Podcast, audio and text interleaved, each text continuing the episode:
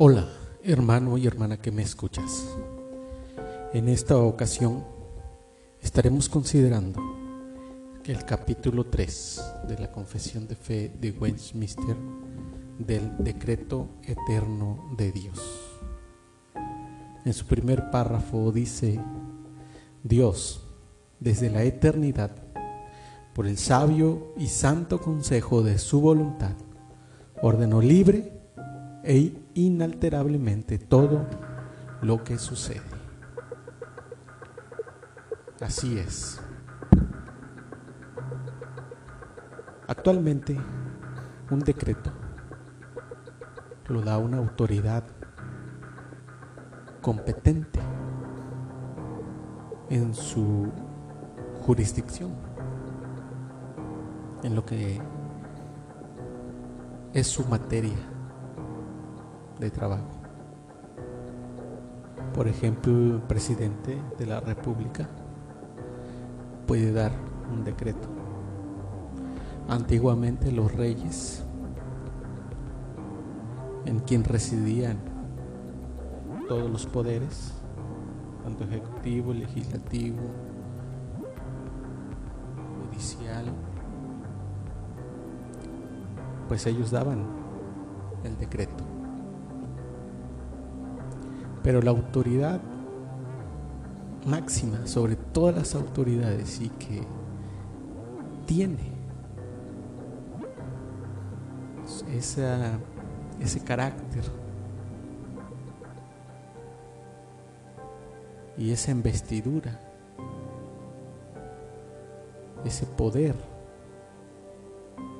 para dar decretos y que sucedan es Dios. Dios desde la eternidad, por el sabio y santo consejo de su voluntad, ordenó libre e inalterablemente todo lo que sucede. Lo ha ordenado Dios, lo ha decretado Dios. Entonces, de esa manera, Él es la autoridad máxima, es la autoridad competente. Él es el que da los decretos en cuanto a lo que ha de suceder en la vida, en el pasado, presente, futuro de todo el mundo. Todas las personas por toda la eternidad. Entonces es un error cuando a las personas les enseñan que decreten. Decrétalo, dice, y va a suceder. Hay un error ahí. ¿Por qué? Porque la persona que autoridad tiene sobre el pasado, el presente o el futuro.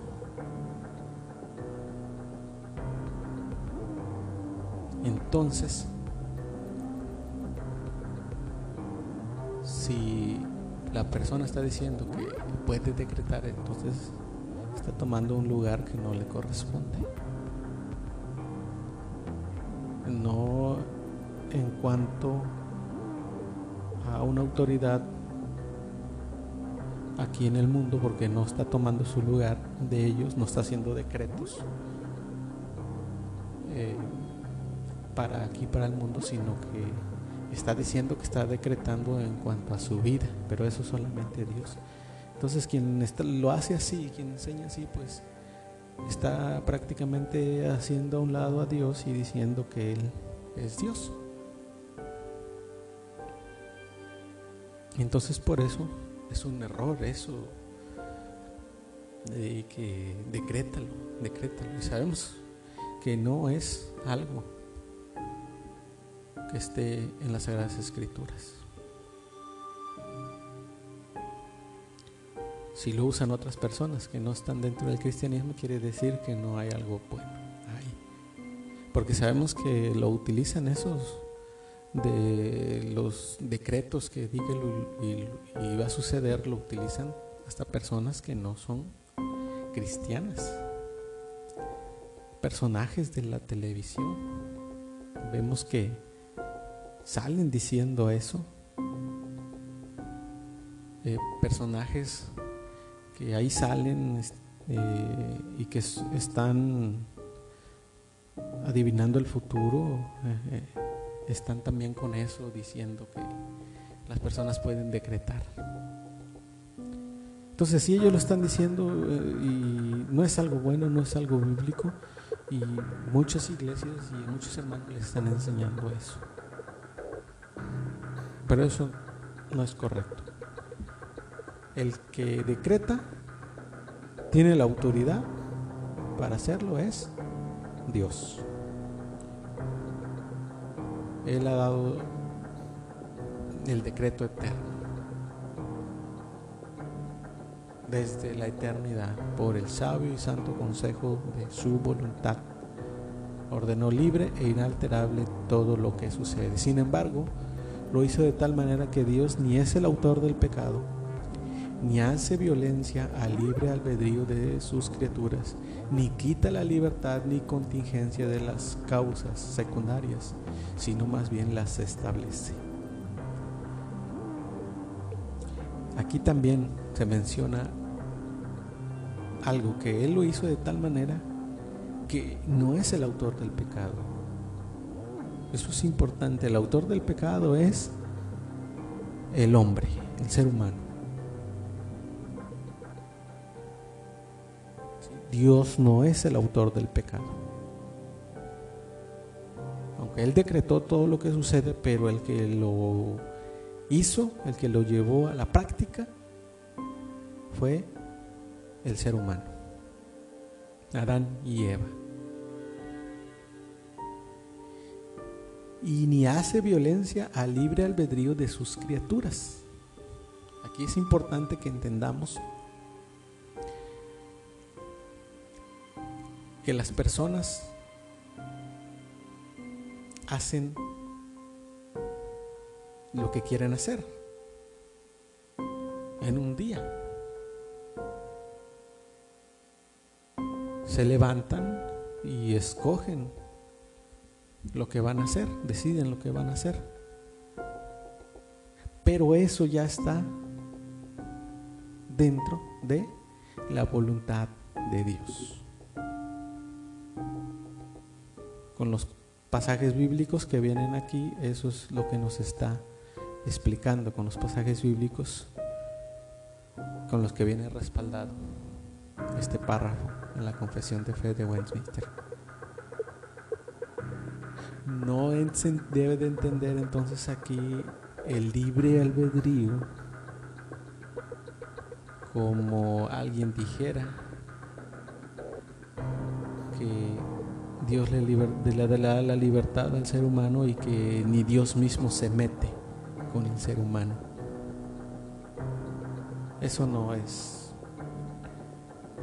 el libre albedrío que se está hablando aquí.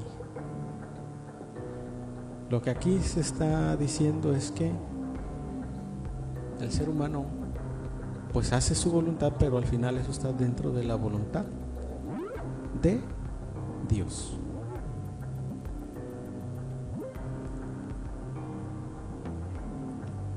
Y aunque Dios sabe todo lo que puede suceder en toda clase de, supuestas condiciones, sin embargo, nada decretó porque lo preveía como futuro o como cosa que sucediera en circunstancias dadas. Por el decreto de Dios para la manifestación de su propia gloria, algunos hombres y ángeles son predestinados a vida eterna y otros preordenados a muerte eterna. En el caso de los ángeles ya pasó. Ya está el número exacto de ángeles buenos y está el número exacto de ángeles malos. Ya no aumentan ni disminuyen. Eso ya se llevó a cabo.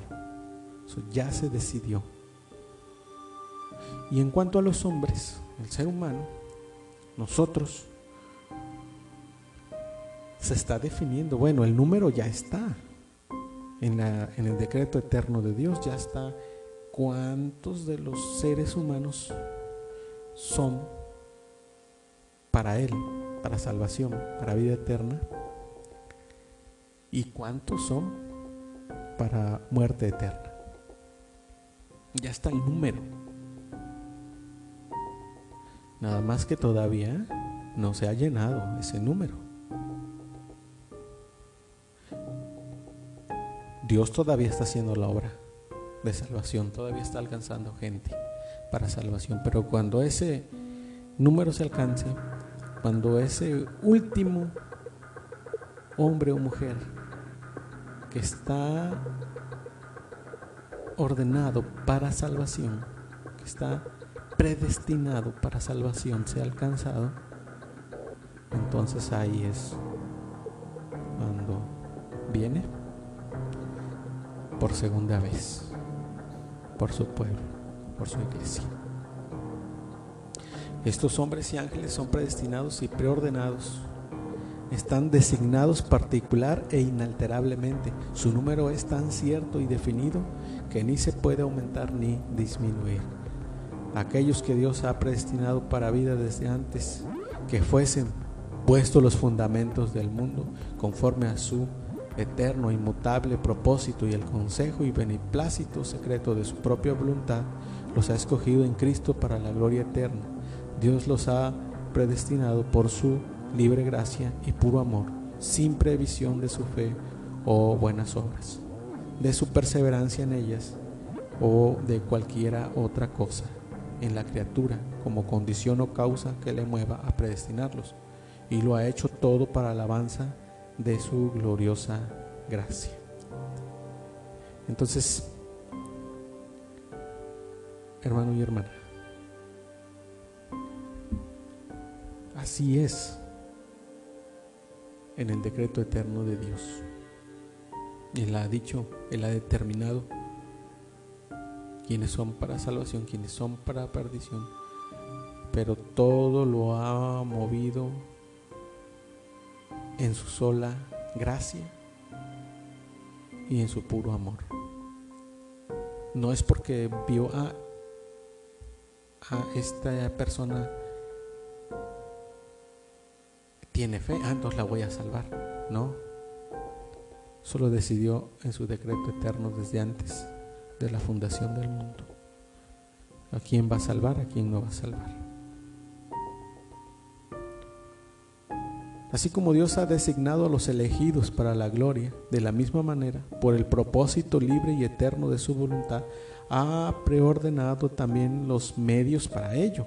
Por tanto, los que son elegidos, habiendo caído en Adán, son redimidos por Cristo y en su debido tiempo eficazmente llamados a la fe en Cristo por el Espíritu Santo, son justificados, adoptados, santificados, guardados por su poder por medio de la fe para salvación y nadie más será redimido por Cristo eficazmente llamado, justificado, adoptado, santificado y salvado, sino solamente los elegidos.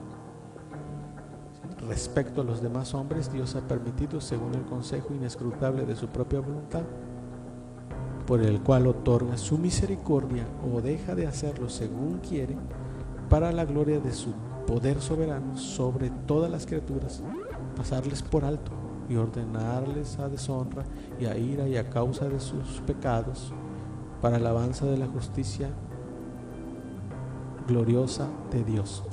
La doctrina de este alto misterio de la predestinación debe tratarse con especial prudencia y cuidado, para que los hombres al entender la voluntad de Dios revelada por su palabra y al ceder obediencia a ella puedan por la certeza de su llamamiento eficaz, estar seguros de su elección eterna. De esta manera esta doctrina proporcionará motivos de alabanza y reverencia y admiración a Dios y humildad, diligencia y abundante consuelo a todos los que sinceramente obedecen el Evangelio. Amén y amén. Gloria a Dios. Eso ha sido todo por hoy. Dios te bendiga.